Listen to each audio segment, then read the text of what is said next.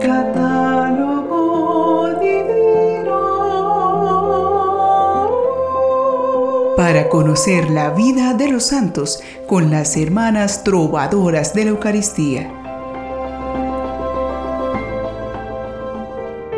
Bendiciones en esta nueva semana para todos nuestros oyentes del catálogo divino. Que la luz del Espíritu Santo ilumine cada uno de sus proyectos.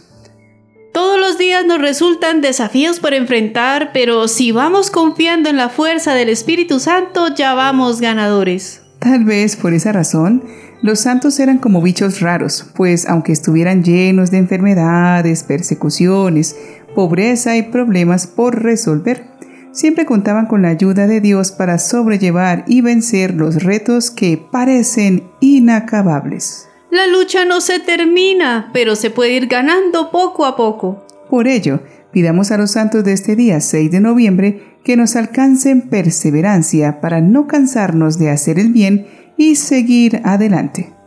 Los santos que venera nuestra iglesia son San Félix de Tonisa, mártir, San Pablo de Constantinopla, obispo y mártir, San Melanio, obispo, San Iltuto, abad, San Leonardo, ermitaño, Santos Calínico y compañeros mártires. San Severo de Barcelona, obispo y mártir, San Protasio de Lausana, obispo, San Guinoco, abad, San Esteban de Abt, obispo, San Teobaldo de Dorat, presbítero, y Beata Cristina de Stommel, virgen y mística.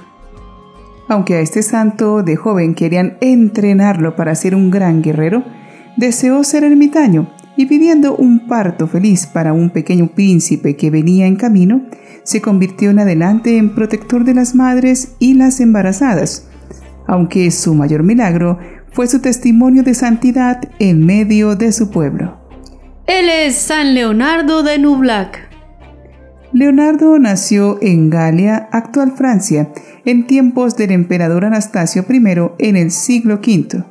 Sus padres eran nobles francos, amigos del rey Clodoveo, que quiso ser su padrino de bautismo.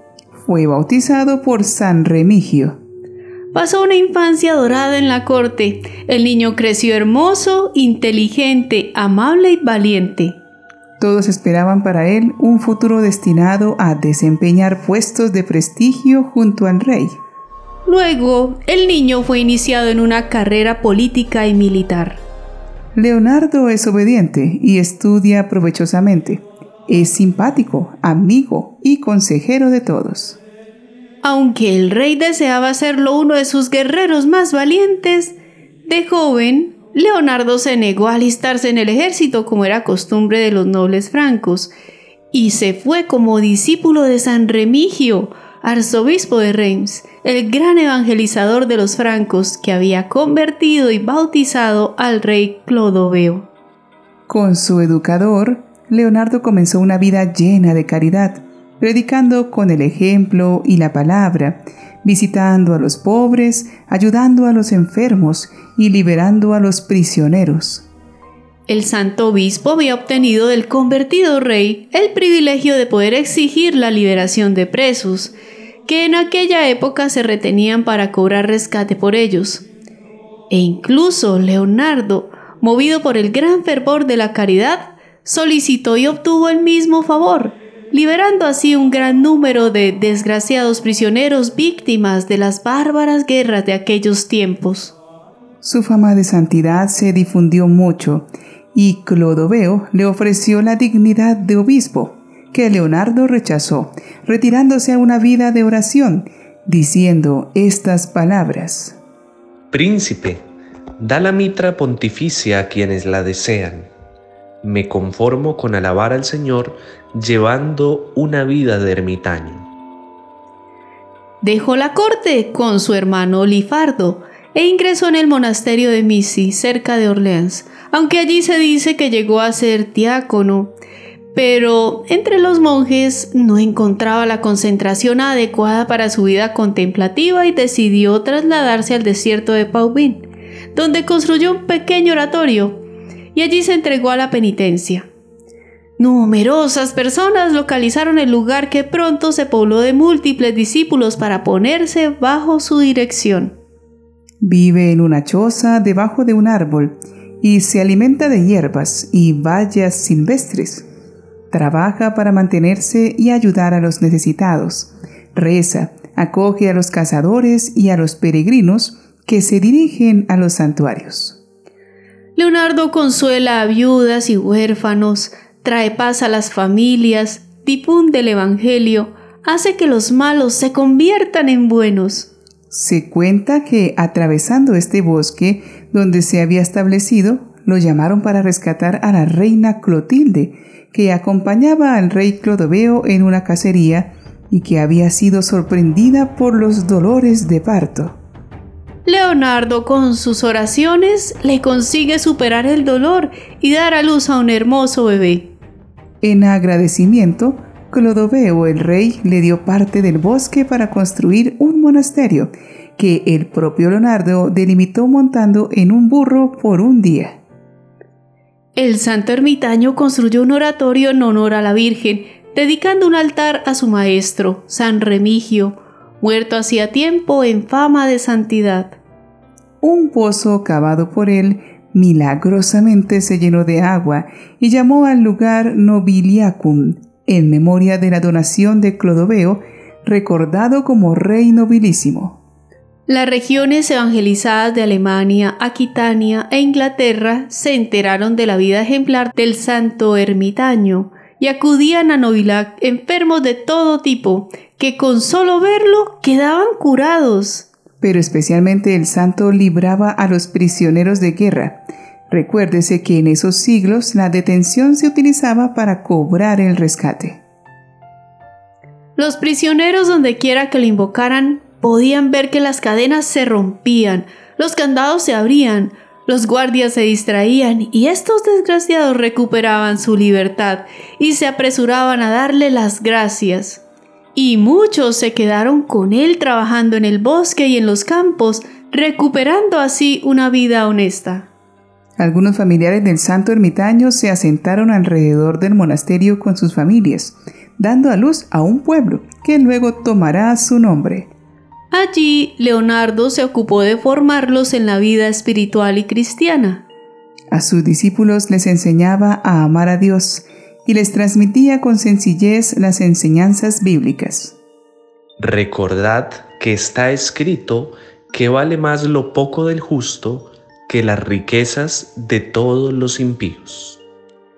Esta ciudad se ha convertido en un lugar de intensa peregrinación y una de las etapas más importantes del Camino de Santiago de Compostela de España. El santo murió en un año desconocido, hacia mediados del siglo VI, pero después del año 530, año de la muerte de su mentor, San Remigio.